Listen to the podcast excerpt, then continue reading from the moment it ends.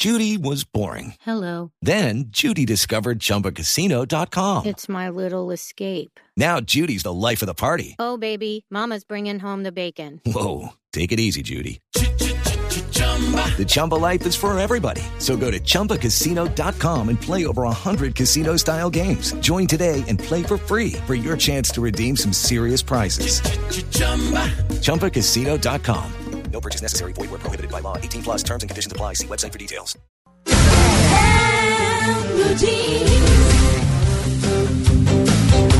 Bueno, 7 y 49, hablemos de plata, Ay, tan chévere, hola. ¿cierto? ¿Cómo se va de rápido, no? Esta semana Porque- fue quincena. Si no le hace caso a Eric, Y con la reforma tributaria más rápido. no, pues esa ay, sí, no me no, hable, no no llega, con esa no Por llega, favor, perdón. de esas cifras. Sí, no. Además, yo, yo- a mí me fascina pedir descuento. Entonces yo voy a muchos sitios donde ¿Sí? todavía se compra como de tienda. Sí, es una delicia. Entonces digo, me dice, no, porque subió, estamos al 19, ya no, ya no Uy, sí, podemos. Yo, pero le voy a pagar en efectivo, no importa. O sea, ya nadie es te que da es muy difícil. Pero Mario, ¿usted pide descuento en todas partes? En- O sea, pues, ¿Vale éxito y esto tiene descuento? Sí, señor. Son precios fijos. Usted pide, no, eso sí. o sea, Eres casa de descuentos. Si no me dan Ay, descuento, no. que me regalen la bolsa que ahora la cobran. Algo, algo. Que, que- Eso le, quedó, eso le quedó a usted de vivir por allá en Medio Oriente que sí, regatean todo, Sí, sí, ¿cierto? Me fascina, me fascina. deme algo, ¿Sí? deme un caramelito, algo y me voy feliz, me voy feliz. a mí me da siento pena. ganadora. A mí me No, da qué pena. pena. Robar, pero No. descuento. no, pero ay, no, a mí me da como, no sé, es decir, cuando yo veo que la, no, no, esto está muy costoso. No digo caro porque la gente se puede ofender, Sí. pero está costoso. Pero cuando considero que es caro, lo digo, porque hay cosas que uno dice, pues, ¿cómo así? Hay temas ¿Cierto? en los que yo no pido descuentos. Por ejemplo, en artesanías. Yo ju- juego mucho al Bueno. comercio justo. Ay, pues, sí, Lo que si se la compra directo al artesano. Se lo compro Ah, directo, sí, bueno. directamente al artesano. Lo que pida, eso le pago. Y Mm. mi marido le encanta pedir descuento. Ay, venga, pero eso no. No, señor. Es lo que cuesta comercio justo. En Ay, eso su, sí. su patada, Sí. cállese. que- Pero- No, señor. Cállese. Uno no Sí, regatea con artesanos. Bueno, Pero ¿por, pues- qué, por qué la gente se puede ofender si uno usa la expresión caro? Caro porque creen que no es el precio justo frente a la Ah. mercancía que se está vendiendo. Es justamente eso. Ahora, si es mercancía china, pida regateo. Sí, eso sí. Dios, total. le bajen al mínimo así. Bueno, hay que salir, entonces, hay que salir de compras con Ana María. Que con eso, bueno, por- para no ponerme yo colorada.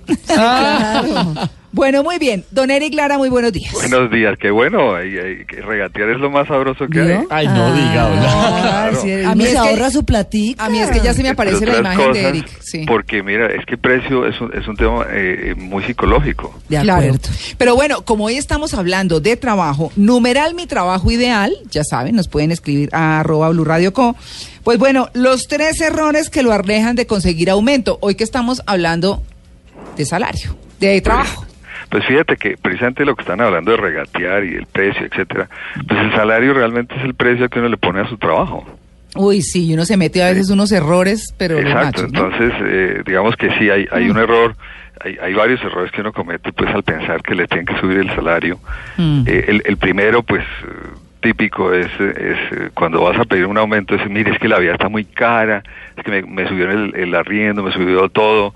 No, no, no, porque es que cuando usted va a comprar un producto, a usted no le dice, mire, eso vale es porque cuesta mucho fabricarlo. No, siempre le hablan de los beneficios y de las ventajas que tiene ese producto para que usted diga, oiga, si vale la pena comprar ese producto, así me parezca un poquito alto, porque tiene tales o cuales beneficios. Igual pasa con el trabajo. Claro.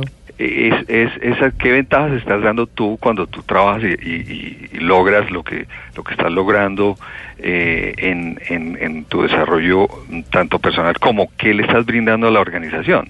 Es decir, en otras palabras, es cómo me vendo dentro Claro. de la empresa y cuál es, qué es lo que hago para poder decirle a las personas es que, digamos, mi trabajo vale tanto porque, o, o- o- o, digamos, es ofrecer resultados, ¿no? Mostrar mis Exactamente. resultados. ¿Qué estás ofreciendo de ventajas y beneficios a la organización? Que, que esa misma organización, empezando por el jefe, que es el primero que te ve, dice, oye, sí, esta persona realmente debería tener una mayor compensación. Porque así como todo, pues hay escalafones, hay, hay formas de, de, de nivelar salarios por, por niveles de, dentro de la organización. También no todos somos iguales. Hay personas, y el principal error siguiente es solamente hacer lo que, lo que le toque.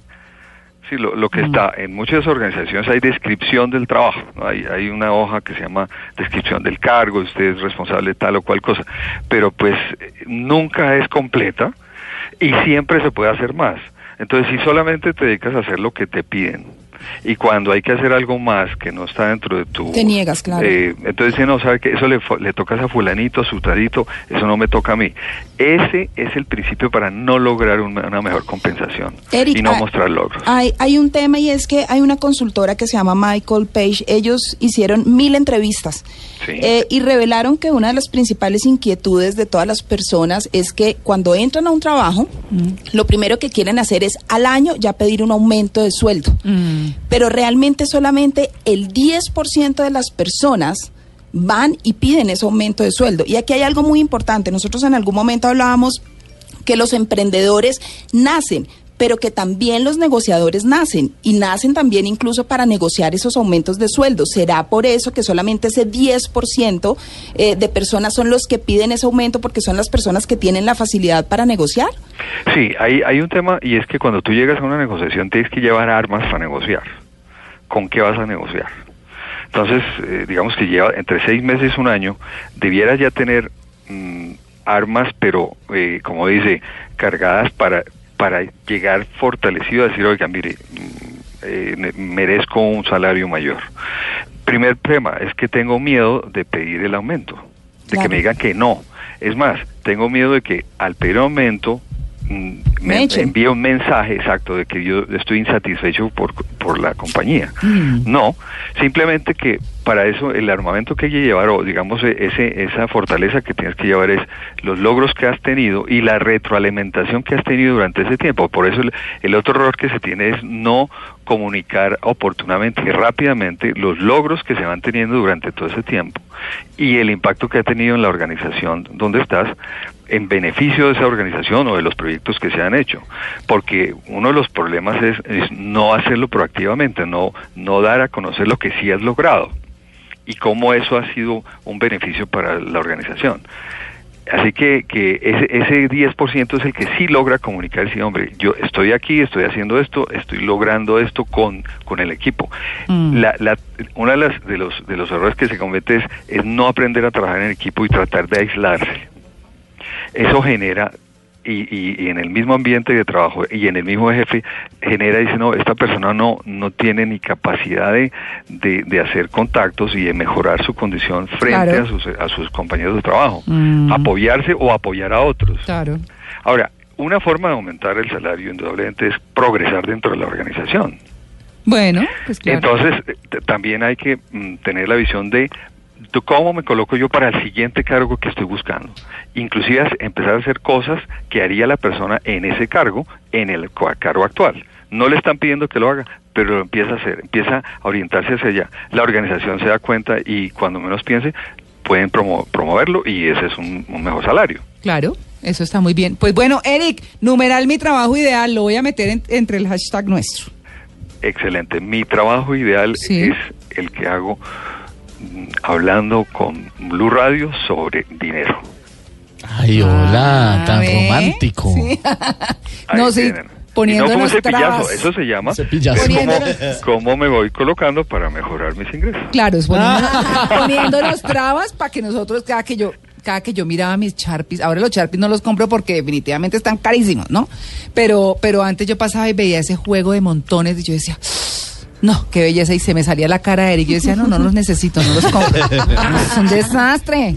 ¿Ah? Bueno, numeral, Esteban, rápido como un tiro, numeral mi trabajo ideal. Numeral mi trabajo ideal a esta hora, Dina Barrientos nos dice, numeral mi trabajo ideal, ser profesora, qué bonito. Diego E. Porras, numeral mi trabajo ideal es ser bombero. Ser bombero. Pero en Ah, Colombia somos admirable. voluntarios y nos toca hacer algo, sí, ese tema Una es complicado. admiración grandísima por los bomberos de este país. Diego Porras, un oyente nuestro en Blue Jeans. Pedro Pablo Cabrejo, mi numeral mi trabajo ideal es el que tengo. Me permite oír radio casi todo el tiempo y usar Twitter de vez en cuando para escuchar y hablar con el Blue Jeans.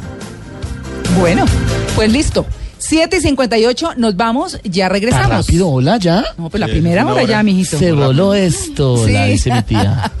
Bueno, muy bien, ya regresamos. Estamos en Blue Jeans de Blue Radio.